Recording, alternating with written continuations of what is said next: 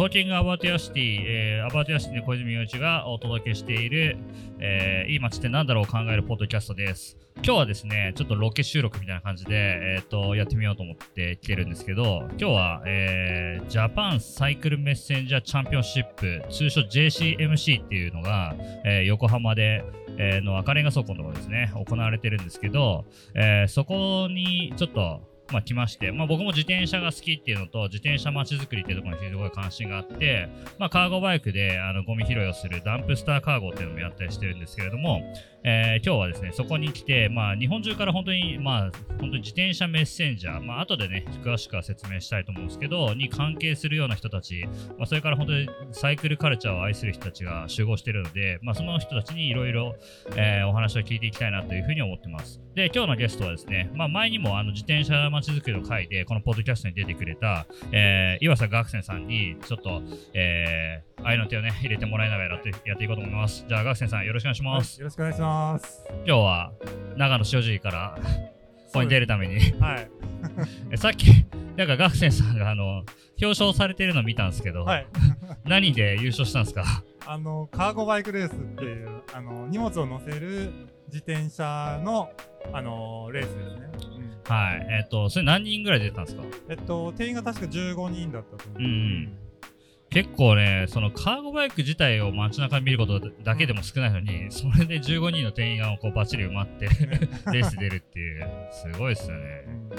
学生さん、あのね、カーゴバイクの輸入もしていて、はい。はい、まあ、僕も乗らせてもらってるオムニウムってやつだと思うんですけど、えっ、と、それどこから輸入というか、どういう感じで、はい、えー、取引というかしてるんですか？はい。一応あのデンマークのブランドで、あのー、まあ、工場は台湾にあるんですけど、なので、えっとまあ、入れるときは台湾から入れたりするんですが、うん、そうそう。あのオムニウム自体もね、えっと、あれですよね、あのデンマークのコペンハーゲンのメッセンジャーが開発してるっていうんで、うんうん、かなりね、なんていうんですかね、物を運ぶ自転車と言いつつ、かなりこう、スピードっていうか、走れる仕様になってるんですよね。うんうんうんでまあ、学生さんでもね、さっき優勝したバイク見たら、ちゃんとちゃっかりこう電動のタイプでそうですね。いいのかなと思って、はい、まあでも他にも電動の人たちいたんですかね。はい。他はどんな人たちが出たんですか？そうですね。あの、ブリッツっていう、結構カーゴバイクのイメージだと、あの、なんていうか、下の方に荷物を乗せるようなスペースがある、まあ、長い自転車なんですけど、えー、そういうのが出てたりとか、なんかエントリーの時点だと、あの、三輪の？はいはいはい。あの自転車とかも。ストリーク。ストリーク。新横浜で開発したやつですね。あと、電動じゃないけど、ポンポンケーキさんとか。おお。あれ途中でいなくなってた 最後まで走ったのかなあ、もう途中でレモンケーキを売りに帰っちゃったかもしれないですね。そうかもしれないですね。うんうん。はい。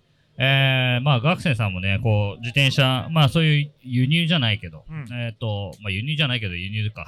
インポーターではあるわけですけど、まあ、今日、その JCMC ってざっくり言うとどんな感じのイベントなんですかね？そうですね。あの、えー、来年、あの、そのメッセンジャーの世界選手権が横浜でやるんですけど、それのなんかこう実施の要件としてプレ大会みたいなのを開くっていうのがあって、そのプレに当たるのが今年のちょっとあの、日本選手権みたいな。うん。それでこうちょっと大会の開催実績を残しつつ、来年にこう備える、うんうんうん。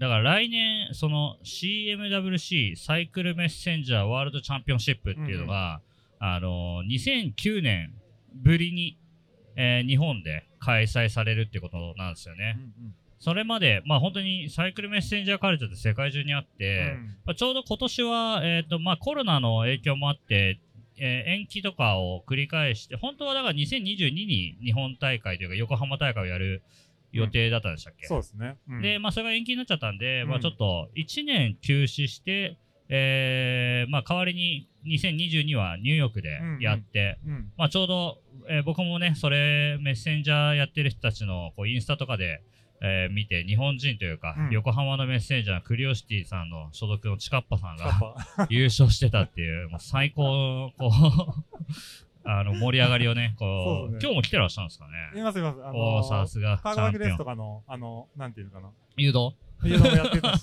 ちゃんとスタッフとして。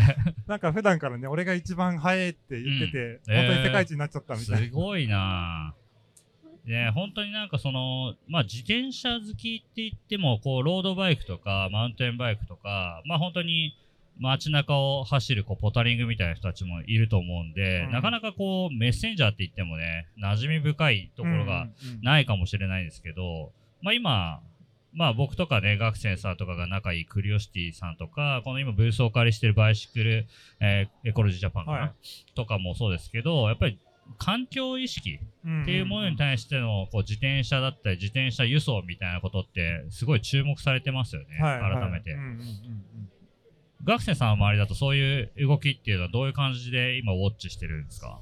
そうですね。特になんか欧米が、やっぱり、あのーなんかこう、車でこう輸送する、と都市の、特に都市の中心部とかですよね。うん。よりも、あの、車で運ぶよりなんか自転車の方が効率的だったりとか、うんまあスペースも取らないし、まあそもそもね、排気ガス、ん。あの出さない、CO2 出さないので、そういうのでこう、で、まああと、電動アシストがこう普及してきたことで、なんかいろんな分野でそういう運搬の部分で、まあカーゴバイクとか自転車の方が活用されてるっていうのが広がってるなと思います。うんまあ、ヨーロッパとかだとね、その市街地の中とか自体がそもそもこう、あんまり橋、車が制限されたりとかするじゃないですか、はい多分。で、なんか、あの、海外のその、ロコカーゴバイクの、ああの、インスタとか見てても、もう車よりも積載してんじゃないかってぐらいを連れてたりとか、まああとはそういう、なんていうのかな、やっぱりインディペンデントなコミュニティがあるっていうのもすごい面白いところですよね。そうですね。うん。なんかこの今、僕らもちょうどサイクルクロークっていうか、自転車がいっぱいずらっと並んでる前でこう収録してますけど、これはもうなんか、もうね、見たことのないブランドとかもすごいあるじゃないですか。この人たちは普段どこにいるんだろうねえ、ほんと横浜の人たちばっかりなのかな。だとしたらすごいし、うんまあ本当に日本中からね、こうなんか楽しみにしてきてくるんだろうなって思いますよね。うんなんかね、デコレーションしたやつとかね。そうそうそうそう。まあ本当にメッセンジャーっぽいやつもあれば、うん。あのロードバイクっぽいやつもあれば、うんうん。本当街乗りみたいなやつもあるし、あ今もすごい小径車ををしてる人たちも今通ってるけど、うんいやなんかやっぱりその懐の広さみたいな、うん。そのロードだけとかマウンテンだけとかってだけでもないこの懐の広さとかあと街との親和性みたいなところでやっぱりこのあのサイクルメッセンジャーカルチャーみたいなところが面白いなと思ってるんで、うん。まあ今日はねそういう面白さを体現してる人たちとか、ね、街でねね。うん、自転車とアクションしてる人たちといろいろお話を聞けるといいかなと思ってるんで、ですね。はいちょっとね、うんなんかレコーダー持って繰り出してみましょうかね。はい。じゃあちょっと、学生さんのおすすめの人たちをちょっといろいろ探しに行きましょう。いきますか。はいはい。お願いします。よろしくお願いします。はい。はい、えーと、では最初のゲストという形で、えーと今、えーと、このねメインレースのデリバリーレースにも出場される、えー選手というか、まあ、この名古屋のこうメッセンジャー界の、えーキーマンのお一人、えー島崎いずるさんに、えーお越しいただきました。よろしくお願いしまよす。ろしくお願いします。すいません、思想の合間にあ、いえいえいえ、大丈夫でしす。ちゃって、はい。ありがとうございます。えっ、と、えっ、と、ちゃんと録音できてるかな？できてますね。えっ、と、はい、いずるさん、えーちょっといろいろ自己紹介から、えー伺っていきたいなと思うんですけど、まあ、名古屋で活動されていると思うんですけど、ご所はい属とか、あの普段のお仕事とか教えてもらってもいいですか？普段は、あの、デイジーメッセンジャーっていうメッセンジャーの会社を主催してまして、まあ、メッセンジャーと、あと、まあ、自転車の修理も同じ店でやってて、はいはい出張修理とか、そんな感じでやってます。いいですね。やっぱり名古屋といえばデイジーっていう感じで、一社でやってる感じですか？結構いメッらっしゃる。センジャーはもう1社ですねうん。バイク便は何社かあるんですけど、はいはいはいはい。いずるさんは何年前からやられてるんですか、デイジーメッセージャー。デイジーを始めたのが2006年なんで16年前でメッセンジャー自体は19年ぐらいやってえー、すごいですね、もう20年ずっと、その頃のメッセンジャーカルチャーっていうのはどんな感じだったんですか、始められた頃というか、その頃は2000年代ともっと本当アングラで、はいはいはい、あのー、1年に1回京都ロコっていう大きい大会が京都であって、あとはもうローカルでなんか、あのー遊んでるっていう感じで。ピストンブームが来る前は本当にただのアンダーグラウンドな存在で、うんまあ本当仕事してるだけです。はい。名古屋だとどんなお客さんが多いんですか、基本的にはやっぱり外資系か、はいはい。東京に本社が東京、大阪に本社がある会社ばっかりですね。の書類の配達って感じですか？そうですね、へ名古屋はどこにあの拠点を会社の拠点は中区区の、まあ、新栄っていう、はいはい。ちょっと中心地からちょっと外れたところですね。へーまあ、名古屋といえば今回も来てるのかな、えーサークルズさんとかあると思うんですけどその辺とも関係は結構近いそうですね、サークルズもうちと同じで16年なので、まあ、一緒に始まった感じで、そうなんですね。で僕もサークルズのお店の手伝いとかずっとやってたので、はいはいはい。へー。今でもそうやってサークルズの商品をお客さんに運んだりとか、うんうん。そういう仕事もしてます。あ素晴らしい今回あのレースの方にも出られてるんですけど、はい、レースも今も現役で出ら出られてるんですか？最近はでも逆にレースってあんまないのかな。レースは本当、メッセンジャーのレースに出るぐらいで、あそうなんはですね、い、どうですか今日は？ん？調子はどうでしたか？思想してみて。まあ、いつも通り、もういいですこの年になると、そんな波がないので、もう 低い感じでやってます。いいですね。でもちょっと怪我しないようにあのぜひ楽しんでもらいたいなと思うんですけれども、えっ、とどうですか？この JCMC 自体は結構は初開催って言っていいのかな？JCMC で初開催だと思うんですけど、結構まあそのずっとこう伊豆さんこうメッセンジャーカルチャーというかサイクルカルチャーバイシクルカルチャーみたいなのずっと見られてきてると思うんですけど、こうやってこう横浜でこの規模で開催されてるのとかを見てどういやも思いうます？すごいびっくりっすあね。本当ですか？こんな こんなとこが借りれるなんてっていうすごいなんかさっき言ったようにメッセンジャーはどやっぱアンダーグラウンドなところがあるので、なんか世界大会とか、うんそういう各国のメッセンジャーの大会行っても誰もいない港湾地区とか、はいはいはい。そういうところでやるのが普通なので、うんうんうんこんなね人がただでさえ多いところでやるのめちゃめちゃ観すごいな光地ですからね。びっくりしてます。ね、クリオシティのメンバーもすごい頑張ってたみたいですけどそうですね。なんかこう今の時代にまた盛り上がってる感じもしますか？そうです盛り上がってる感じっていうのはあんまり仕事的にはないんですけど、あー正直。あはいそうか。のだけどその自転車文化的にうんうんうんうんは自転車文化の一つどっか一つひ一部分をメッセンジャーが担ってるっていうのは年々大きくなってるような気がしますね。なるほどなるほど。伊豆さんはそのお仕事のその自転車便以外にもいろいろ活動はされてるんでしょうか？そうですね、あのーそういう、まあ、クリティカルマスっていう、うんうんうん。あのー自転車の地位向上を訴えるライドを名古屋で毎月やってます。うんうんうん。その時にあれですねプライキングとかもさあの自転車でゴミ拾いするそうですねまあ、プロギング自転車版みたいなやつです、はいはいはいはい。もうされてますよね。やってます、はい。でなんか僕もそういうそのカーゴバイク使ってゴミ拾いをこう、まあ、ランナーの人とかと一緒にやるっていうのをしてるんですけどやっぱりその時にもまああのあれでねあのインスタとかで見てるぐらいではあるんですけどあすごいいろいろやってらっしゃるなと思って。そうですね、なんかコロナになった時に集まれなくなって、そんでスタッフの若い子が、うん。じゃあゴミ拾いやりましょうよっていうので、なんかゴミ拾いだったら、なんか全然そんな集まる、集まらないとか、うんそういう問題じゃないし、実際めちゃくちゃ汚かったしっていううんところですね。名古屋のクリティカルマスターとどの辺走らで走られてるんですか？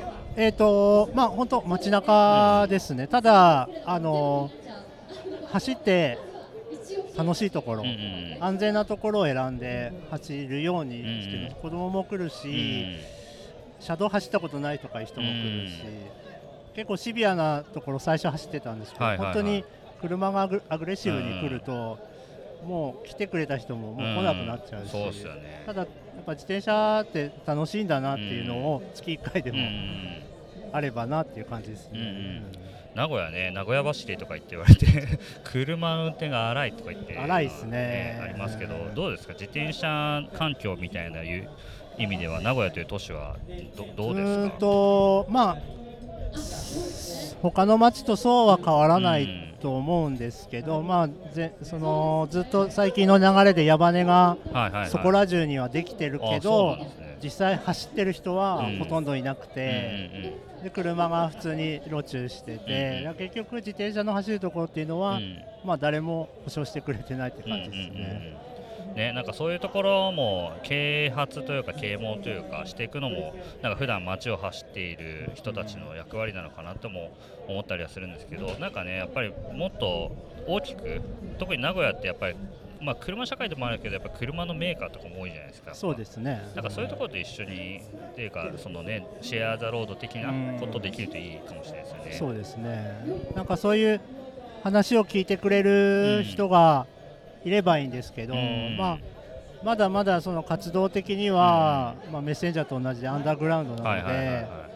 まあ、どっかの時点でこうまたそのバーンってくるよううに、ん。とりあえず続けていけば、うん。そんなチャンスもあるかなっていうのはありますね。いいですね。だ もうすでにね20年メッセンジャー続けられてるからなんかこう波のない感じでずっとこう啓蒙活動じゃないけど街づくり的なのもできるといいですよねなんかそのこのゲストの人にまあいろいろこうえっ、といい街って何ですかっていうあなたにとっていい街って何ですかっていうのを結構聞いてるんですけど、うん。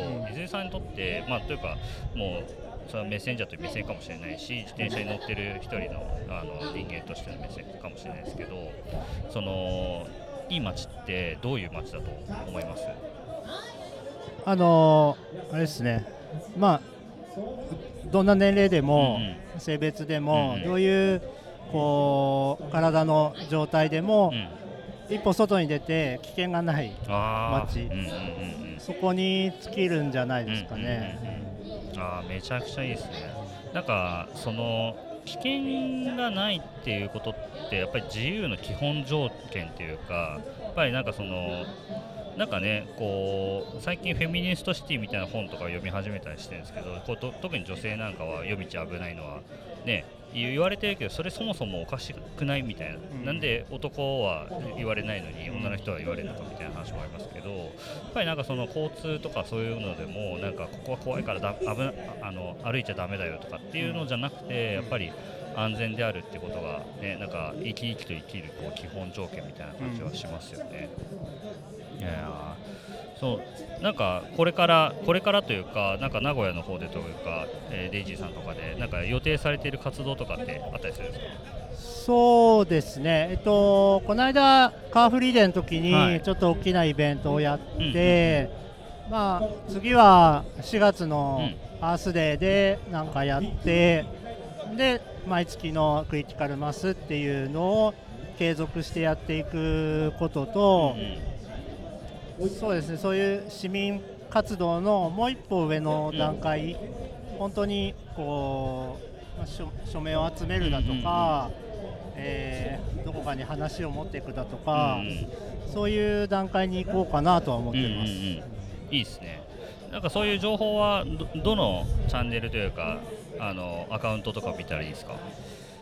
いやあんまり何も特に知らないんで、その海外の事例を参考あにして。いうんですて、か？あの伊豆さんたちがやってる活動に参加したいなと思った時にあはいはい。どれをウォッチしたらいいですか、えっと、クリティカルマス名古屋でツイッターと、うんうん。あと、えっと、インスタグラムやってるので、一応ブログもあるんですけど、はいはい。えっと、それでチェックしてもらえればと思います。なるほど。クリティカルマス名古屋のアカウントをチェックっていう形で。あちなみにクリティカルマス名古屋は、えっと毎月何曜日に？えっと、最終金曜日です。最終金曜日の夜。夜、えっと、7時までに、はいはい。あの名古屋の白川公園という大きい公園に来てくれれば、誰でもはい、どんな自転車でも。どんな自転車でも行けます。いいっすね。なんかまあ安全とライトとかに注意してもらってそうですね、はい。えなんか名古屋の人とかもね聞いてると思うんで名古屋の人も聞いてるかもしれないんでちょっとねぜはい。ひ参加してもらえるところ,、ぜひところがまあ第一歩っていうか僕も横浜でちょいちょい参加したりしてるんでだからねただ走るだけでも楽しいですよね、うん。夜。はい。ありがとうございます、はい。ぜひレース怪我しないようにう んはい、ありがとうございます。頑張ってください。ありがとうございます。はい、ありがとうございます。えーじゃあ続いてのゲストはですねポンポンケークスの、えー、立道レオさんですよろしくお願いしますよろしくお願いします。あれお名前合ってました？合ってます。あ大丈夫です。ろしくお願いしますえっ、とえっと鎌倉ですねはい。鎌倉でケーキ屋さんをやられているレオさんなんですけれども、はいえー今日はなんでこの JCMC という自転車のイベントに出展されてるんでしょうか？そうですね。えっ、とあのえークリオシティの次長さんからはいお誘いを受けて、あのこんな素晴らしい大会があることを知らなかったんですけど はいはいあの調べてこんなところに出展させてもらえるのすごく楽しいですね。いやーこのね、今あの実は、えーどんなブースに出されてるのかというところ三輪のカーゴバイクにはい。ケーキを積んで売られてるんですけど、はい。これとポンポンケーキさんというかレオさんとの関係をぜひ教えてもらいたいなと思うんですけど、はい。えーものすごい久しぶりの 出張ではい、あのー原点なんです。はいはい。自転車が原点で、うんうんあの10年前ぐらいにこのカーゴバイクの自転車にケーキを詰め込んで鎌倉の街のようなような、うんうん。これで売り歩いてたところから、まあ、始めたのうんで、うん。まあ、やっぱり自転車と街っていうのがやっぱすごいいいなと思ってうんうます。ん。ね、このカーゴバイク本当に鉄製というかハンドメイドの、はい。あれですよね。三輪自転車生活者さんでしたっけ？そうですそうです。ですよね。で作られているこの、えー黒いこの布の屋根でポンポンケーキって白文字が入っているやつに、えーレモンケーキ。まあ本当にこれも原点的なレモンケーキですかね。そうですね。これで僕あの三輪自転車生活者から所沢から鎌倉まで漕いで帰ってきました。納品の時に、13時間かけて、えーすごいな。でこれ乗って最初だからお店がなかったってことなんですよねポンポンケーキそうですね、うんうん。これで本当3年近く。あそんなにやってたんだ、はい。あのもう自転車だけであのケーキを売ってる苦しい生活をずっとしてました。で今はお店も建ててみたいな感じなんでしょうけど、今すごいこの年季っていうか、まあ、久しぶりに出されたからかもしれないですけどもうサビとそうですね。木のところも結構年季が入っちゃっていてそうですね。なんかライフワークにずっとあのお店ができても、どうんうん。この自転車で街に出るっていうのはライフワークにしたかったんですけど、うんうん。まあ、なかなかお店ができてから忙しくてできてなかったんですけど、うんうん。やっぱこういう機会をもらうと、うんうん。やっぱりまたこう自転車で街に出るっていうのはやりたいですね、もともとあれですかレオさんは自転車好きではあったんですか？自転車好きだったんですか？自転車好きです、へー。まあ、すごいそんなあの詳しいわけじゃないんですけど、はいはいでもなんか最初の給料で買ったのも自転車ですし、えなんか自転車は本当にすごい好きで。ー、どんな自転車乗ってたんですか？趣味としてやってた時は。自転車はでも本当に結構いろいろあのいろいろもうピストもはい2台ぐらいあ組んで、えでその後はクロあのシクロクロスとかもはいはい組んだりとあか、めちゃくちゃ自転車の人なんですね。えでもいやもうでもあの全然浅いんですけどでもすごい好きです。浅い人ピストン2台も買わないですから あそうだったんですね。結構最初はアフィニティでした。あそうなんだ。すごい。今日 めちゃくちゃハードコアじゃないですか。もう20年前ぐらいに、えー、え逆スローピングの。逆スローロローファイの。感じのやつじゃないですか。そうえー、あそうなんですね。うん。いいですね。まあでもねその僕らこう街づくりみたいな中で結構屋台をはい。出そうとか、こう社会実験とかで屋台出そうとかってなると、絶対こうたこのねレオさんのこうポンポンケーキスのこう原点屋台みたいなのは絶対調べてこう事例とかでよく出てくるんですよね実は。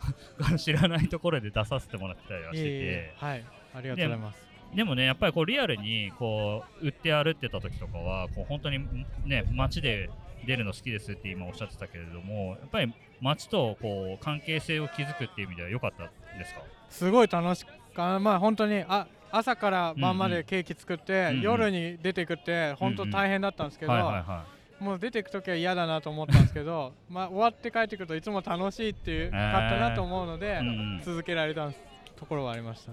いつも違うところに売りに行ってたんですかその時は？そうですね。なんかゲリラ的に今日はここかなえーみたいなところを、はい言ってました。それってなんかお客さんとしてはなんかなんていうんですか常連さんは困ったりとかしないですか？あ逆に楽しいみたいな。そうですね。なんかなんか新しい感じって言われてたんですけど、うんうん。やってることは本当にあの昔からある行商のおばあちゃんたちがやってることで、それがなんかたまたま当時はツイッターと連動して鬼ごっなんか街の中で鬼ごっこみたいなな感じで今日はどこに行くんだろうみたいなこうなんかこれを見たらなんかちょっと楽しい気持ちになれるみたいな都市伝説的なところもあって、ラッキーな。ラッキーな。ケーキ屋さんみたいなね。そうだったんです。はい。面白い。いやーいいっすね。今は、えっとお店はどこ言ったんでしたっけ？お店はちょっと鎌倉の外れで、はい。梶原っていうまあ、何にもあんまり鎌倉にの観光の要素がないところでやってます、まああれですよね。観光地のなんか山の反対側って言ったら変ですけどそうですね。はい。ちょっと、あのー住宅本当に住宅地っていう感じのところですね。そうです。どこの駅からも遠い場所ですね、はいでまあすごいローカルにやられてると思うんですけど。そうですね。でもなんかそれこそなんかいろんなところから、うんうん。そのいろんなモビリティうんでうん。来る間も楽しいみたいあなー。お店になるといいなとは思う今ずっと思ってて。そうですよね。なんかあれですよね。あえて近い駅を挙げると湘南モノレール？湘南モノレールあえて近いといえばそうですね。まあそれもねなんか乗っていくの結構山あいを走るみたいな感じで。そうですね。つ釣り型ですもんね。釣り型っていうか上から吊るされてるから。そうそうそうなんかこう普通の電車とは違って。あんまりイメージがないですけどね。そうちょっと鎌倉にモノレールあるんだみたいな感じですけど。そうなんですそっか。いやいやでもなんかあれですか？じゃあこうやってイベントに出店すること自体も結構久しぶりすごく久しぶりで。なんかやっぱり出てくるといいですね、うんうん。もうなんか最高です いやーなんかね本当に今日やっぱメッセンジャー系のまあアイテムとかお店も多いですけどそれ以外のなんていうんですかね本当にボトルだけ売ってるお兄さんが隣にもいたりしてますけど、なんかそのサイクルカルチャー全体で感じられるっていうかそうですね。でその中にこうポンポンケークさんがいるっていうなんか知らないねポンポンケークさんのことしか知らないこうおしゃれなケーキ屋さんとしか知らないとなんでここにいるんだろうみたいな感じうん。あるかもしれないけど今のねこう自転車乗ってきた感じとか最初のこの屋台をやってた感じとかも踏まえると本当になんかカルチャーの一つに入ってるんだなっていうなんか違和感めちゃくちゃない感じっていう。なんか自転車ってなんかやっぱいろんな層がいるところが楽しくて、うんうんなんかまあ街の中もいろんな層のところをこう自転車で物理的に突き抜けていくみたいな感じのイメージだったんでなんかこう全然境がなくうんてうんうん。いろんな人と触れ合うっていうのはやっぱこういうのやってるといいですよね。いいっすね、なんかバリバリハードコアな感じのお兄さんもケーキ買ってほしいですね。そうですね。いやそれがいいなと本うん当毎回思ってます。いやいいな。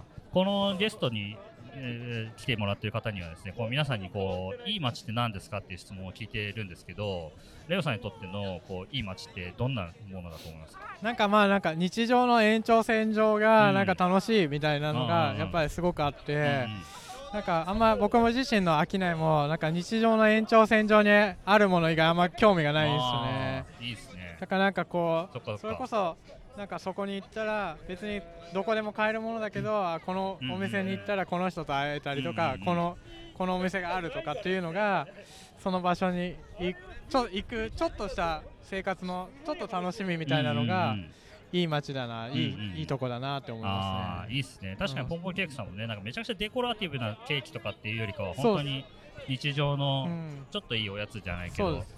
いやー。そんな感じです。だから美味しいんだな。いや、お店もね、またぜひぜひ行きたいなと思ってますし、なんかあれ、告知じゃないですけど、近々予定されてる他のなんか、あのイベントだったり出店情報みたいなのとかってあ、もうなんか、かあんまないですね。あ、ないですか？じゃあぜひお店の方に。そうですね。でもなんかこうやってこういうあのところに来れるのはいいですね。うんうんすごい本当に今日は来れてよかったです。ね、来年もね、この世界大会あるんで、なんか世界のメッセンジャーの人たちにこれまた ね。お披露目して本当にね。も欲しいな。またちょっといろいろ今日で可能性をまた自転車の可能性を感じたんで、またちょっとやってみようと思ってます。行商復活するかもしれない。そうですね。本当それは思い。いやーいいっすね、ぜひ、ちょっと鎌倉の人もね、ぜひ、ねまあ、横浜にもぜひまた来てほしいなとそ思いますし、うですね、はいなんか本当は自走してきたかったんですよ。なんかやっぱ自走しするところに意味があると思っていて、うんうんうん昔からこう自走できないんであればやらないと思ってたんですけど、今日はちょっとさすがに 久しぶりだったんで軽トラで じゃあ、帰りも気をつけて、はいありがとうございますはい、帰っていただければと思います。えー、ポンポンジャックスの立内レイさんでした。ありがとうございす。ます。すいませんあ。りがとうございます。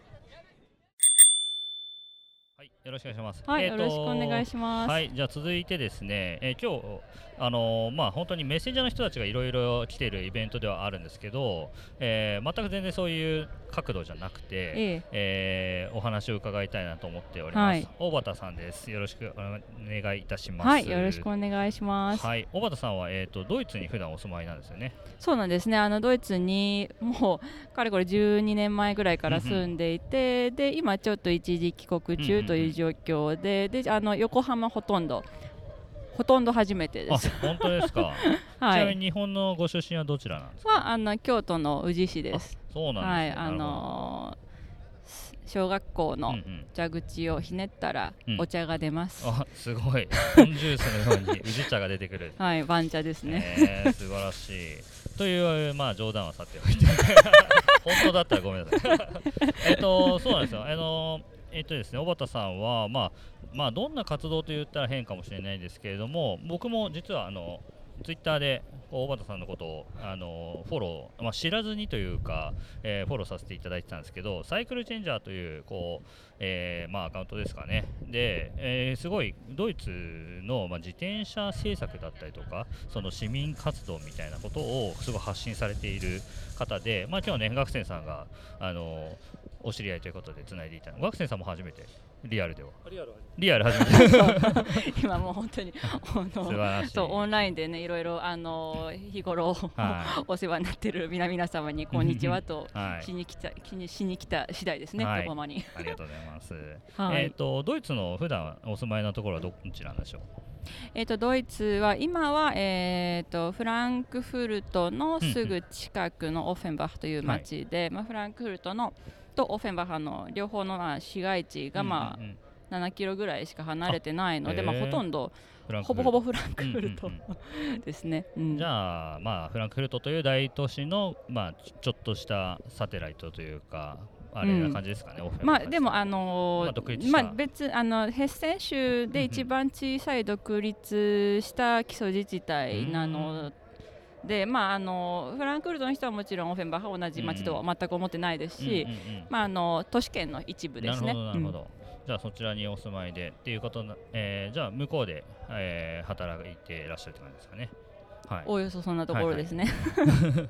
でその、まあ、自転車っていうものに対して今いろいろな、まあ、活動というかされていると思うんですけれども、まあ、どんなことをドイツで、えーされているのかとか、まあ、あとご関心ですかね。そのなんでそういう自転車に対し、まあ、自転車と自転車のまちづくりっていうんですかね。に対してすごい関心が高いのかなと思うんですけどなんかその辺のなんかモチベーションじゃないですけど どんなことをお考えなのかなっていうのをお聞お聞きしたいなと思って。はい、えっとまあそうですね。じゃあ二つ目の多分質問の方からの方はいはいが多分答えやすいんですけれども、うんうん私はあの大学の時にまあ労働社会学とか、うん。まあ社会学系だったんですね、はいはい。日本の大学で、うんうん。でそれでまああのまあドイツにもともとまあ興味関心があったのはちょっと私の親戚がまあヨーロッパにいるっていう方の影響がまあ幼少期から強かったはうん。強かったんですが、まあでも大学出る時には私はその交通分野においてまあ CO2 を減らすでなおかつまああのモビリティをフェアにするっていうあのことを、まあ、あのに追力したい、つうんうん。あのじ尽力。全力ですね、したいというふうに、まああのまあ、目標というか、まあ、ライフワークをそそこで設定してでただその、まああのまあ、ドイツに、まあ、学生時代留学していた時に、まあ、結構その、ねあの市民活動とか、まあ、その市民がいろいろ本当にあの自分の,、ね、あの働いてない時間を使ってたとかでまあいろいろこう動きが、まあね、すごい、まあ、動く市民が本当に多かったのに結構影響されてで、まあ、自分もあのなんでしょうね。で日本で、まあ、フルタイムで働いて同じようなことができるかっていうとあんまりそういう想像ができなくって、要するに時間的にやっぱり使える時間がこう限られてしまう、うんうん。ででそれであのでなんかあの日本だと市民活動で本当に精鋭化しなきゃいけない。でうん。私はどっちかっていうとあの、まあ、マンパワーとかアクション要員とか、うんうん。そういう、あのー タイプだなっていうのをこうあの自分をこう捉えていて、うんうん。あとまあちょっとジェンあのジェンダー的なことも含むんですけども、うんうん。でそれであのじゃあまあ普通にまあフルタイムで働いて要するにまあ経済的に自立して、うんうん。でなおかつそのあのねマンパワーとか そういうところであの自分の興味関心があることをやろううんうん。とすると、まあ日本じゃなくてドイツの方がやりやすいだろうというのがまああってドイツにいたわけです。うん。うんまあ要するに市民活動でそういうあの自分のうんまあライフワークに取り組むべくドイツに行って、ですそごいれモチベーションですよそれ。なんか。いやっていうかその日本だと多分私的にちょっとね苦しいあのなんかうんなんかねなんかねというかちょっとあのなんか頭打ちになりそうというか、そんなにその成果できない、うんうん。でえあのまあ、思ったのでドイツうん。でそうやる、まあ、そどういう時間を過ごしたかったかでどういう時間を自分がすご、まあねあの 過ごせるかというと、まあ、うん。そのドイツの方がまあなんかいいなというか、うんまあ、あの思っていたわけです。うんでそれで、まああのまあ、えーでとはいえやっぱりこうねあの なんでしょうこうあああ あのえーっとですねえーそうあのでそれでまあでもまあドイツにさあ着いた。で、あのさあ何しよう。でやっぱりあのこういう、まあ、自転車こういうというか、まあ、メッセンジャーのあのイベントではなかったんですけど、はい。まああのまあ、デュッセルドルフってその当時あの住んでたところに、えーとまあ、バイク自転車系のイベントがあってそこに行ったらばあの、まあ、クリティカルマスのステッカーがあったんですよね。はいはい。まあ、でそこであのクリティマスクリククリティカルマスというものが、まあ、初めてあるということを知って、うんうん。ででそれでそこのまあ集合時間、うんまあ、場所と時間があってそこに行ってみて、うんうん。そしてそこからまあクリティカルのクリティカルマスのこう、世界に入っていったわけですね。であのうん、ででまあ、クリティカルマスっていう 説明はちょっとはいはい。あまあ、あの後で聞いてちょいちょい出てきてるんで、ワードとしては大丈夫ですよ。して、はい、あのでそれで、まあ、クリティカルマスに、まあ、ドハマりしたわけです。へーそうほんであのもう本当にそれがやっぱりあの同じあの、まあ、興味関心がある。人たちと同じ目的のためうんうんに共に時間を過ごしてやっていくっていう、まあ、動く市民に、まあ、あのなんでしょうね、まああのまあ、ありたくてドイツに行って、うんうんでそこで、まあね、あの なんでしょうねあのあることがちょっと、まあ、近づいたんですよね、その自分のイメージとするところに。でそれででそうこうしていると、まあ、なんか署名を 集めようみたいな、うんうん。まあ、集めようというか、まあ、それはあのドイツの、まあ、直接民主主義的な手法にのっとって、うんあのインフラを自転車インフラを、まあ、うんうん。改善していこうっていう、あのもっと自転車に乗る人を増やそうでただやっぱりあのドイツのあのあの今のというか、まあ、それ2016あ7、8年ぐらい、はいはい。まあ、デュッセルドルフだとそれぐらいなんですけど、うんうん。まあの時の話で,、まあ、あのでそれで私も、まあ、あの署名活動しだして、うんで,、うん、ででそれで今、まあ、引っ越した、まあ、ヘッセン州にあの3年以上前かな、まあ、うんうん。3年、4年前ぐらいに引っ越してでそこでも、まああのまあ、そういう、まあ、同じような、うんうん。あの住民投票、まあ、直接民主主義的手法にのっとってインフラを改善していこうという動きがあったもので、うんそれに入ってで、あのまあ、そんな活動を ちょっと長かったですけどまああのめちゃいしいでてししてましてます。す。はいはいはい。うんでちょっとあのさもうかれこれ3つぐらいやったのでちょっと最近疲れました。おー ちなみにその、はい署名運動だったりとか、ええその訴えかけている内容みたいな話でいうとどんなことをこう訴えかけていく内容は、そまあ、そもそもその、まあ、あの自転車うんレーンが少ないとか、まあ、自転車あの交交差点がうん危ないとか、であと、まあ、駐輪場が、うん。駐輪スペースが少ないとか、であとそういう、まああのえーとまあこまあ、ドイツ語だとファキャスベンデって言うんですけど、まあ、はい。交通シフト、そのモビリティシフトみたいな、うん。あののまああのまあ、もうちょっと大きな概念ですけど、まあ、そういうあのに対する、まあ、要するに、えーとそうまあ、そういうあの政策ですよね。あの要するに、あのき持続可能なモビリティをもっとこう増やしていこうよっていう方向に対する、あのまあ、政治的なバックアップというかうん政策的なバックアップを増やすんだとか、そういうそういう内容。なるほど まあ結構日本でも普通に課題になっていること、うん。結構普遍的なことを一から訴えていくっていう感じがしますね、うん。なんか意外と。なんかもっと一からごめんなさい。なんかなんていうのかな。あのーその小畑さんのツイートとかだったと思うんですけど、ん。結構僕は意外だったのはやっぱり日本のこう人たちだったり自転車活用みたいなことに関心がある人たちってドドイツってやっぱり自転車先進国だねみたいなイメージがあるけどなんか多分大和さんのツイートだと思うんだけどなんかこういやいやドイツはそんなことは全然ないみたいなことうん。普段書かれてるじゃないですか、うんうん。まあ、ホランダとかデンマークはいいけどドイツは全然そんなことないみたいなことをおっしゃってる。で、まあ、うん。僕も2019年にドイツベルリンにちょっと遊びに行った時に、まあひまあ、それでもやっぱり交通ルールの徹底だったりとか、うん。まあバイクレーンもそんなにあるわけじゃないかもしれないですけど、うん。まあ右がまあドイツだから右側通行でっていうことは徹底されているんだけれどもそれでもまだまだあのまだ整備が足りてないとかそういうことをおっしゃってるのは結構印象的で、ええ。やっぱりそれを市民の声をどんどん上げていかないとまだまだ足りてないなっていう感覚があるってことですよね。うん、足りてないですね、うん。まあそのまあって言ってもそのドイツでもあのうん自転車分担率、交通分担率でいうとやっぱりミュンスターみたいな40%以上みたいなうんうん。あのところもあれば、うん。もうあのまあ都市部でもうん。もっと低いところ、うんあの10%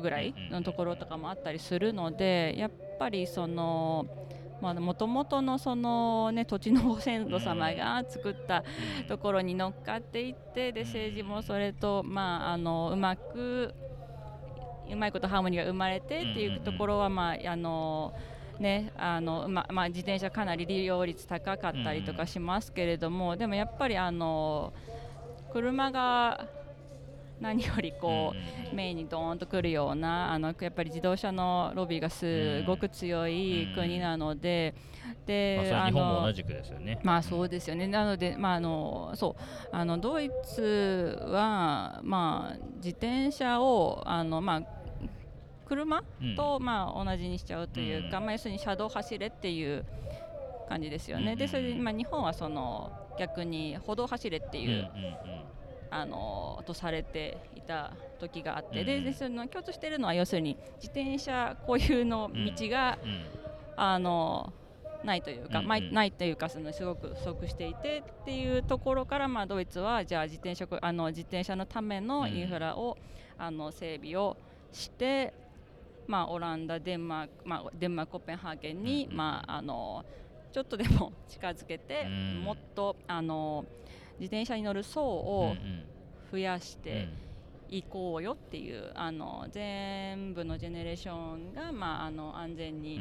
乗れる自転車走行環境を作っていこうよ。でそのためにはやっぱりあのなんでしょうね。やっぱりその自転車寄りの政治家とかを、うん。まあこう作らないと、うん。どうにもこうにも、あの道路上に反映されないので、うん。まあねなかなか大変なんですけれどもね、うん。本当に。うん。いやーすごいな。うん。もともとあれですか？日本にいた時から自転車好きだったんですか？うん、自転車ね、あのー自転車好きですね。そう、あのまあ昔それこそうんうん。大学時代とか、あベロタクシーこいでました昔。そうそうあのアルバイトみたいなそうそうちょっとアルバイトみたいな感じでベロタクシーこいで。はいたりまあ、要するにその、まあ、交通とか、まあ、移動が好きだったんですよね、まあ、今でもあの好きですけど。なんで、まあ、電車とかもね、割と好きですけれどもねあの乗る方で。モビリティ そうなんで、まあいまあ、交通とかモビリティとか要するに移動とかその辺に、まあまあ、あと街づくりですよね、に、まあ、結構あの興味が、ううんんその頃からあってであの 今ちょっと実家でなんかちょっと昔の写真とかを見てたら、うんなん。か2005年ぐらいに、うんなん。かあのどっか多分あの南ドイツかスイスだと思うんですけど、うん。あのなんか古い写真で、あのなんか自転車の、まあ、インフラっていうか、まあ、それ単純にあのマーキングでペイントだけなんですけど、うん。撮ってたりとかしてなんか今と全然変わってないなみたいな 撮撮ってるもんね。被写体に全然変わりがいがないっていうあののをねちょっと見てちょっと自分的に弾いてる今い自分やいやいてるんですけど。結局やっぱそれが好きだったっていうこと まあでねそういう感じですね。へー素晴らしい、い、やいやなんか今日はあの一応こうメッセンジャーのイベントではあるんですけど、ええ。まあその横浜でまあ横浜に限らずですけどこう日本でクリティカルマス主催しているのが、まあ、結構メッセンジャーコミュニティだったりするんですよね、まあ、横浜もあのこれを主催しているチームクリオシティっていうメッセンジャー会社で、まあクリえー、とクリティカルマス横浜も彼らと一緒に、うん。まあ、一緒に彼らがやっていて、まあ、僕もたまに行ってるっていう感じなんですけど、うん。どうですか？今日みたいなイベントを見て。あの今日のイベントねなんかすあのーなかなかこんなにこう、うん。カウゴバイクね、うん。レース今日の朝ありましたけど、あだったりね今まだ続いているようなメッセンジャーのあのデリバリーレース、ね、あのこんなにメッセージャーの皆々様が退去するっていうのはすごい珍しいってさっきも聞いたんですけれども、あのすごいねあのやっぱりコミュニティって大事なので,、でやっぱり集まってこそ何かが起こるっていうところがあると思うのででやっぱりその、ね、私ドイツでそのもクリティカルマス15都市、まあ、ロンドンとあとウィーンも行きましたけど、うん、あの15都市くらい行ってる中でやっぱりそのクリティカルマスってやっぱり同じやっぱり、ね、問題意識目的意識を持ってる人たち、活動でそこから何か起こす。それでそれでドイツの場合だったらばそういう、まあ、住民あの直接民主主義的手法にのっとって、まあ、あのインフラをどうにかしていこうよっていう流れになったので,、であのうん、あのなんでこういう集えるイベントっていうのはすごく大事でいいと思います。いいですね。確かに。コミュニティがねやっぱりそういうところから声が上がっていく。やっぱりその環境に対してもメッセンジャーから声を上げていこうとかこのクリティカルマスに来てる人から上げていこうみたいなのがあるんで、まあ、あとはやっぱりそのクリティカルマスなんか一緒に乗るだけみたいなところがすごいいいなと思ってて、うん、まあ、その海外はちょっと分かんないですけどなんかそのね、あのメッセージをこう打ち出してやってるわけじゃないところがあって 本当にいいなと思って、うん、あの別にこうね週ねあのまあドイツとかヨーロッパの場合だと基本的にね、うん、あのあのまあ、全員が主催者みたいな、うんうんうん、でね、あの前の人にただついて走るだけっていう感じでで別に、ね、あの参加しますしませんとか言わな一切言わなくていいしもうあの、ね、家たまたま、ね、あのでルートが決まってるわけでもないのでたまたま家の近く帰ったらドローンして ね、いいですし。でただやっぱり、ね、そういうところで会話って生まれるので。うん。なるほど。ね。あのこの、えーとポッドキャスト全体でそうなんですけどゲストの皆さんに共通して質問してるんですけども、はい、あのあなたにとってのいい街って何ですかっていうことを聞いているんですけれども、はい、小田さんにとっていい街ってどんなものだと思いますか？まあ人が生き生き自由に、公平にまあ動ける街じゃないですかね。いいね。うん、どうでしょうか？いやいや素晴らしい。それがやっぱり自転車っていうのがそのためのツールっていう感じもするし、うん、それをね自由に動けるためにはっていうところもいろいろルールだったり整備だったりとかっていうのがあると思うんで、うん、いやいやすごくいい突然なんか捕まえちゃって、こんな話を聞かせていただいてるんですけど、まあ、たまたまこうね、だって日本に来られたの5年ぶり？ってさっきおっしゃってましたそう、5年ぶりなんです。あの別にね、日本語話し慣れてないとかそういうわけじゃ一切ないんですけれども、ちょっっとあの前置きがインタビューできるほどのちょっと語学力がなかったので、前置きが長 い。あのあのなんでしょうか。あのねちょっとお聞き苦しいところそんな ただあったと思うんですけれども。いやでもこれからもねぜひドイツのはいあのアクティブビーティーというかそういうのをぜひ発信していただきたいなと思いますしあそうですか。ありがとうございます。いただきたいですね。はい。今日はいきなりお声掛けさせていただいていいえす。みません。ありがとうございます、はい、構えていただいて。いいえありがとうございました、ね、貴重な機会をありがとうございます素晴らしい。ねえ。ダメでしたね。あ、出てたんだ。公平、公平ですよ。僕は出てないです。僕はもう応援係なんで。応援係。公平が負けて、チャンサダっていうのが、九州が二人入ったんで。あ、そうだったんですか。へえ。九州、福岡の。チャンサダさんはどこの福岡の？サダは福岡です。おお。あのシャザは東京です。あ、東京で走ってて。近くみたいな感じそうです。あ福岡出身で。チャンピオンは。おお、すげえの来た。東京あチャンピオンは福岡で走ってます。うんうん。じゃあちょっと、えー、やっていきたいと思います。えー、じゃあ、えー、よろしくお願いします。えー、学生さんにちょっと次のゲストを紹介してもらいたいんですけど次はどんな方でしょう？はいえっと福岡のメッセンジャーズのなおさんですえっと、もともとはあのオムニウムカーゴバイクを使っている人をたどっていったらあの奈緒さんを紹介してくれて、まあ、あの連絡してあのこう会いに行ったっていうのがきっかけで、はい、そんなかあのスタートスタートというかきっかけですねはいはい、ありがとうございます。えー、では、えー、福岡からお越しのなおさん、よろしくお願いします。あ、なおさん、よろしくお願いしますよろしくお。願いします。えっ、と、福岡で、えっ、と、メッセンジャーズというのが、えー、メッセンジャーのデリバリーの会社を経営されているということですよね。はい。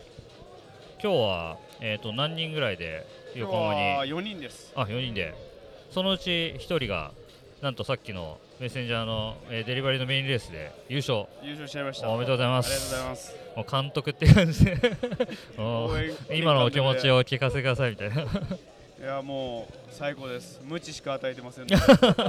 その成果が出ました。飴は自分で掴みに行くみたいなそうですね。飴は自分で探しなさいという一切与えません。素晴らしい福岡はどういうところを拠点に普段お仕事されてるんですか？天神博多間うんうんうん拠点です。じゃあそんなにめちゃめちゃ長いわけじゃないけどそこの往復がすごいそうですね。うんうんうんもう福岡自体が小さな町うんうなんで。んあの僕も僕も妻の実家が福岡なんですけどはあのオムニウムあのカゴバイク。はい。あ走ってるって思ったことがあって、はい。なんかあの白いあの折りたたみのケースとか積んでません？紺色の、えー 今衣装ケースみたいなのそうそう衣装ケースみたいな。ゴムで縛って。そうです。それがメッセンジャーズさんの、えーお仕事風景ということですね。はい、えーどれぐらいやられてるんですか福岡で？メッセンジャーズ。あはい会社。はえーっと今年12月で10年目に。お10お周年になります。アニバーサリーですね。おめでとうございますじゃあ奈緒さんはそれまでもずっと,、えー、とバイクメッセンジャーをやられててっていうはい感じなん。ですね、他社で3年、うんうんあと独立して10年目に10周年ですね。うんうんうんどうですか、なんか今回こう JCMC という形でこうやって横浜でこうまあメッセンジャーだけじゃないですけどいろんなこうまあバイシクルカルチャーがこう集まっているのを見てどんなこう風に今日のイベント見てました？福岡自体がデータがやっぱ進んでいって、うんうん。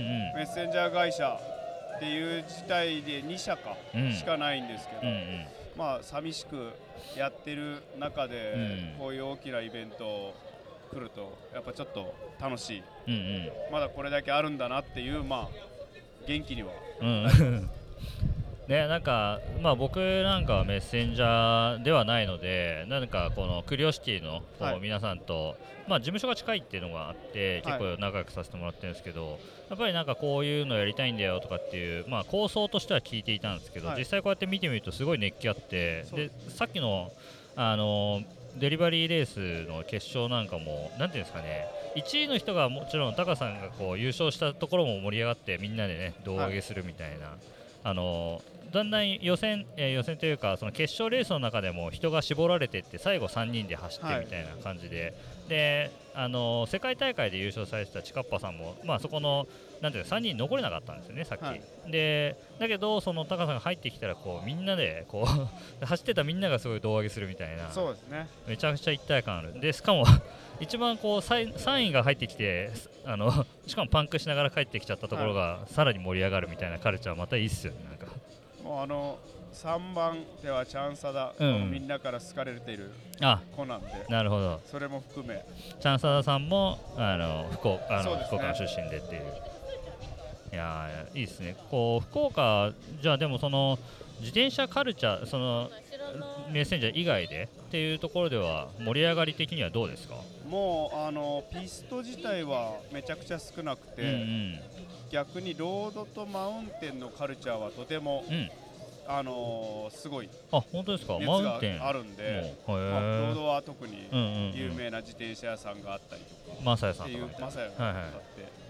私も前職はマサヤあ。のメッセンジャー会社で働いてたんで。あとあの今日のチャンピオンも一緒に働いてたんで。あそうなの。メッセンジャー屋さんもやられてるんですね。へピストはどんどんどんどん減ってはいくんで。っていうのも含め、あのーラスカルっていううんやつと一緒に、これの火付けのイベント福岡ロコっていうのを一緒にやって、うんそこから大阪に大阪ロコをはやって、今回い。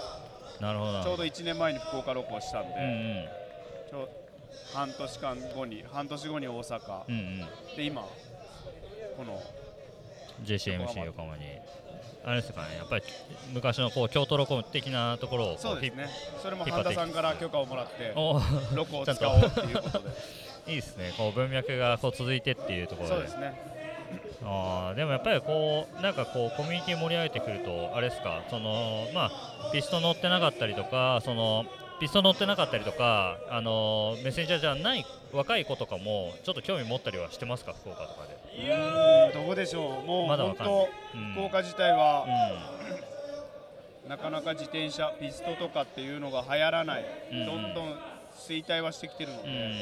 まあ、それも含め頑張らないとはいはいなはっていうところでそれこそ佐田はもう東京ですけど、やっぱ福岡では佐田の、あのーもことを見てる子たたちもたくさんいるんで、えまあなんかそこら辺で佐田たちをどうにか取り込んでいけたらなっていうのもありながら、ー、はいはいはい。いいですね。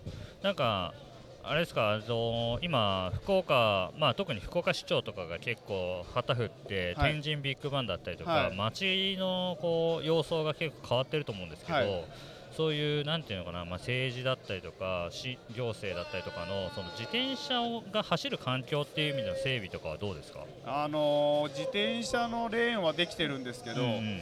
バスがものすごいんでそうですね。結局バスがいて自転車は前に進まないっていうのが現状あー左側にねやっぱりです。そうです。左側にレーンはあるけどバスが毎回止まるんで、あのまあ、子供はまず走れない。うんうんうん。だけどどんどん規制は厳しくなってうんいって、あの車道を走りましょう。うんうんっていうところのなかなか難しい、うん。バスが走らないところのレーンはすごい便利なんですよ、うん。うん後のとこはなかなか。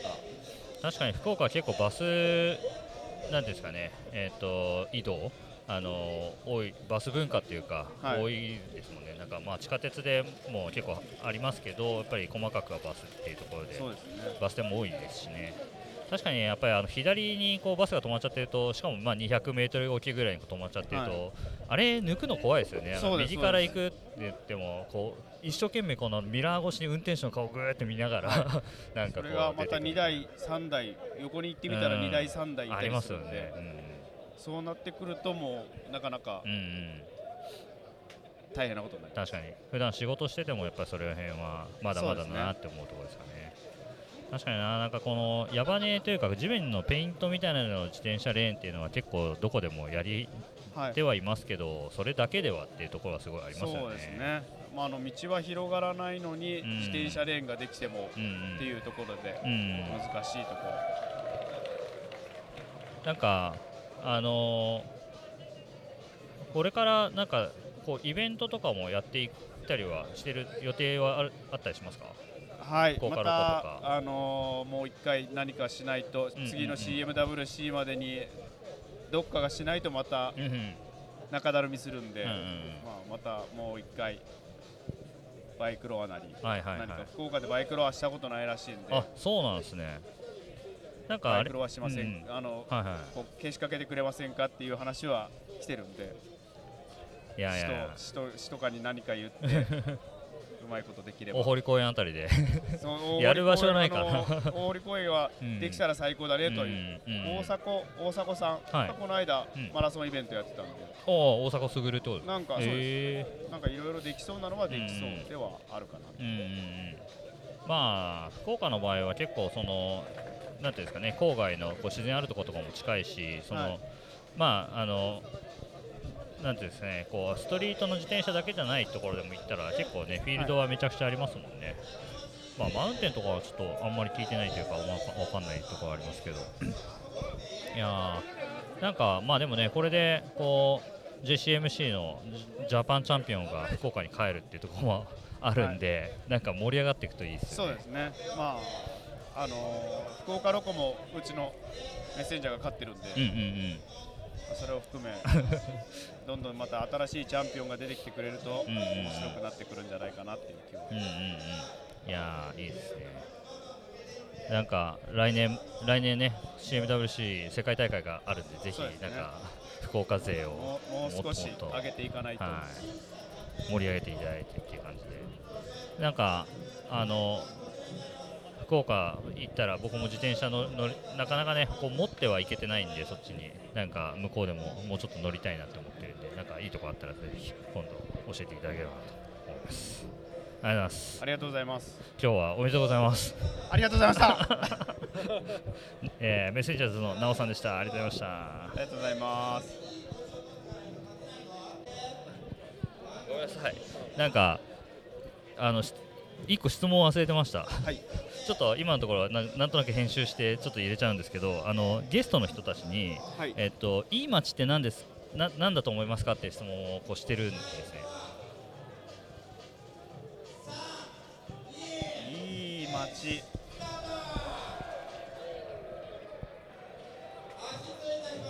礼儀正しい街じゃないですか。なんか。わかりませんが、あのー仲良くしてる子たちはみんな礼儀がなってるんで、うんうんうん。逆に礼儀がなってない人はあんま仲良くなれない。あの山笠の文化があるんで、はいはいは福岡は、うんうん。もう上下関係しっかりっていうところはうんうんうんあるので、やっぱ礼儀正しいっていうのがいいんじゃないかなと思います。いうんうんうん。いやーいいですねそれ。礼儀正しいあのう街ちのメッセンジャーにも無知しか売ってないの。で、厳しめの。はい、社長の愛の無知がいやいいですね。はい。ありがとうございます。す。すみません改めてありがとうございました。はい、えー、よろしくお願いします。じゃあ早速なんですけど、はい。えっ、と今日のね JCMC の中でまあすごいイベントとしてものすごい盛りだくさんなんですけどまあレースもあったりとかえっ、とえー出店もあったりとかで、いろいろなところがあってその中で今日リポーターとしてはい活躍されてた丸山カレンさんにちょっと話を聞いてみたいと思います。よろしくお願いいたしま。す。えーまあカレンちゃんって普段呼んでるんですけど、カレンちゃんはなんで今回この JCMC というこうメッセンジャーの大会にリポーターで参加することになったんでしょう？小泉さんきっかけ ですよね。まあ別にそういうふうに言わしたいわけではないけれども、いや 本当にありがたいことにはい前回のグラスルーツに参加させていただいたことがきっかけで、まあ次長さんとかとつなぎいただいて、今日を迎えました。おーあれいつぐらいだっけな、8月か、8 8月とか。月か？7 7月月か。まあ夏でしたね。はいはいはい。うんうん。まああのグラスルーツっていうのは横浜にあるまあバーではい。あるんですけど、まあこの JCMC をやるっていうところに、えーまあ前哨戦というかなんかプレイベントみたいな感じで、うんうん。まあちょっとしたパーティーみたいなのがあって、でまあ本当にメッセンジャーの人とかいろんな人が来てる中で、まあ、僕も言ったら全然関係者じゃないんですけどその、えークリオシティの横浜のメッセンジャー会社の人に、えー招招待というか、うん。まあ、一緒に来てよ。でそのまあカレンちゃんがこうねスポーツ MC とかをこう普段仕事としてやられてるっていうところで、はい。まあ、こういう子いるんすよっていう話をまあしたのかな、うん僕が、うんうん。そしたらぜひ来てほしいっていうことでまあでも MC として呼ばれたというよりかは普通にねね参加者としてそうそうそう。めちゃくちゃ楽しみました。えね あのーローダウンっていう、えーとまあ、ゴールドスプリンターと呼ばれてる、こうえーローラー台を漕いで、まあね、競争するみたいなやつとか、ね、200のタイムをまあ、競う出てもらってあなんかさっき優勝してたよねしちゃったんです。びっくりして。誰か一人出てこないからっつってそうそうそう。なんか前もね、そのなんかちょそうそうちょっとなんか微妙な感じで優勝しちゃったんですけれども。相手が脱輪してしまうそうなんですよ。メカニックのトラブルだったんですけれども。そうですね。次また、うん やるのが怖いっていやいいうかやいや本当ガチで勝ってもらえれば、ね。ちょっと はい、勝ちにはいつか冗談です。まあカレンちゃんはあの今日はまあそういうわけで、はい。ある意味初めてこういうメッセンジャーの会話に来てるとは思うんですけど、普段は普段というかこれまではどんな感じで MC の仕事をしてるんですか、MC は私自身が走るうん、ランニングのランニングの方うん。なのでランニングの MC だったりとか、本当今年の9月うんうんまで自転車競技の方はいはいをちょこっとやってた、ピスト6ね。そうですね、ぐらいだったので、うんこうなんか外で自転車を見ての大会が初めてでした、あー。前回はこう前回っていうか、はいはいはい。ピスト6は室内競技でうんうんうん。250m のバンクだったので見え方も全然違ううんうし、んうんあの見えないっていう状況がなかったんですけど、はいはいはい。今回も奥で何が行われてるんだろうとか。そうだよ。ね自転車のレースとかってまあそのロードレースなんかもそうだけど基本的に一瞬しか見えないからね、そうですよね、うん、目の前を通るだけ。早い速すぎてなんだかわる、からない。うんうん。で今日は特にあの、まあ、メインレースはあのそんなにあれしてなかったかもしれないですけどそのレポートはしてなかったかもしれないですけど、うんうんすね。まあいろんなところで。あのね、えー BMX 系の、えー MC のイッシーさんと一緒にはい。やってたと思うんですけどどうですか？こういう自転車カルチャーみたいなところは。いやなんか本当新しい文化に触れたなというか、っていうのがありますね。で私はもともとロードバイクを、まあ、2019年から乗ってたんですけどもうロード自転車イコールママチャリかロードバイクぐらいしか最初は知らなくって、はいはいはい。でそこからカーゴバイクなんてあるんだとか、でピストバイクとか、いろんな自転車に触れてって、うんうん。じゃあなんか同じ自転車なんだけど、うん。乗ってる人の性格とかもちょっと違うし、これまで生きてきた背景だとも、だとかも違うしめちゃくちゃ面白いなってそうねなんかもう自転車投げてたもんねガシャン投げてたびっくりしましたあーってね思っちゃったんですけどいやだけどまあね投げても大丈夫なぐらいの、うんこう道具としての自転車みたいなそうですねのなんかステッカーとかがボロボロになってる感じとかもすごい面白いっていうか、それもね確かにいやなんかあとはやっぱりこのなんかピまあメッセンジャーだけじゃなくて、はい。まあいろんな出店だったりとかも巡ったりとかしてると思うんですけど、なんかそういうなこう自転車以外のこう周りにあるものとか見てどうどうでしたか？あリポートしてきてですか、うん、リポートしてきていろんな人いたと思うんですけど。もうでも、まあ、自転車関連がやっぱり多かったんですけれども、あのバッグうんうんうん。を見たときに、結構なんだろう自転車乗り以外に例えば主婦さんが使えそうな小さなバッグだったりだとかなんか自転車用品なんだけれども、あれ日常使いもできるじゃんっていうのが結構多かったですね、かつやっぱ機能性防水だったりとかがあるので、逆に日常で使ったらめちゃくちゃいいじゃんみたいなのがね、うんうんうん。たくさん見つかったなって思いました。うん。確かになんかあの自転車そのカルチャーというか、はい。メッセンジャー特にメッセンジャーの人たちっていうのはうん。うんこう、アパレルとかこうバッグを自分たちで作るっていうのもすごいあるから、そのえー、とクリオシティの人たちも A バイクリオシティっていう名前で、あのカーえー、とメッセンジャーバッグ作ってるんですよね、はい、だからなんかそういう意味ではなんかなんか自転車のパーツだけとかっていうだけじゃない、うんうん。なんかものもいろいろあったかもしれないですね。そうですね。なんかこう日常に馴染むようなものがたくさんありましたね。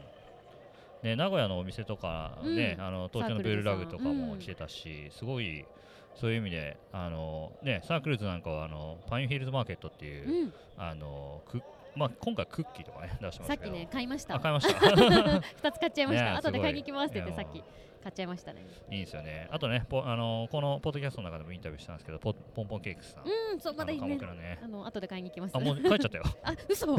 さっき帰ってた嘘。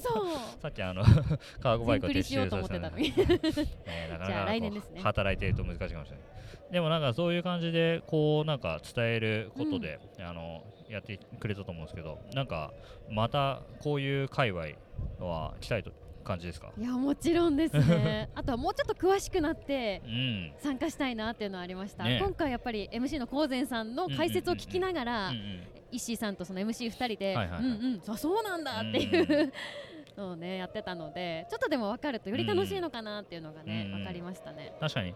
まあなんかねこう普段からレースとかうんがうん。オフィシャルであるわけじゃないし、何かこう中継されてるわけでもないので、うんうん。結構こう調べてもわかんないなみたいなそうのね。ねなんか界隈ではあるけれども、なんか教えてくれる人がいたりとか、なんか草レースみたいな草アーレイキャットみたいなやつとかあったらなんか見に行きたいそうですね。確かになんかね世界大会とかも、うん。まあ今年来年はか横浜ですけれども、あなんか次またね決まってるんですかね？その後は。えあーその後どこなのか。その後はまあ次の国は決まってると思うけど、うん。次はどこなんだろう？なんか前回のニューヨークの映像とか、まあ、SNS で皆さん上げてるのを見たときに、うわめっちゃ楽しそうとか思って、そういうのを肌で感じたいなっていうのも思いましたね。なんか世界大会をやるときはあのパーティーを毎晩やらなきゃいけないみたいな、さっき一週間。ゴーゴーさんも言ってました、パーティーずくめだって。そうそうそうそう。おっしゃってました。ね、ゴーゴーさん、あの2009年のうん日本大会の、まあ、主催者の一人ですけど、まあ、そういうなんかね、時代を超えてというか、なんかレジェンドみたいな人たちにも、だんだんね、僕らもね、こう知り合いが増えていったりとかして、それも面白いですよね。いや。なんか、あのこれゲストの人たちにこう共通の質問してるんですけど、はい。こうあなたにとってのいい街って何ですか？みたいなことをいい街？いい街って何ですか？っていうのを聞いてるんですけど、こうまあ、うん。彼女はこう走ったりとか、うんまあ、自転車だったりとか、まあ、ヨガとかねそういう外でやるスポーツすごい好きだと思うんですねけど。うんうん。そういうカレンちゃんにとってのこういい街って何だと思いますか？いい街。なんだろうな。まあ皆さんが家じゃなくて外に出られるような環境うん。はすごくいい街だなと思いますね。あとはやっぱりゴミがないとか、そういったところはやっぱり気になっちゃうので、特にここみなとみらいエリアはゴミも少なくて、過ごしやすい街だなまさにいい街だなとは思いますよね。なんか気がついたら誰かが走ってて、なんかお散歩してて今もねワンちゃん歩いてますけれども、そんな感じでなんか平和だなって感じるような場所 がいい街なのかなって思います。なるほどなるほど、確かにねなんかこうこのレースやってる横でランニングしてる人もいればね釣りしてる人もいて。いた。いたいました。そうそうそう。いやーいいですね。なんかねまあかねちゃんも横浜に住んでると思うんで、ぜひねクリティカルマスとかもまた参加してもらって。まはい。やっていきましょう。今日はお疲れ様でした。ありがとうございました。まだまだ仕事としてはあるそうですね最後表彰式あなるほをどしてからちょっと寒くなってきているところですけど頑張って最後まで気をつけて。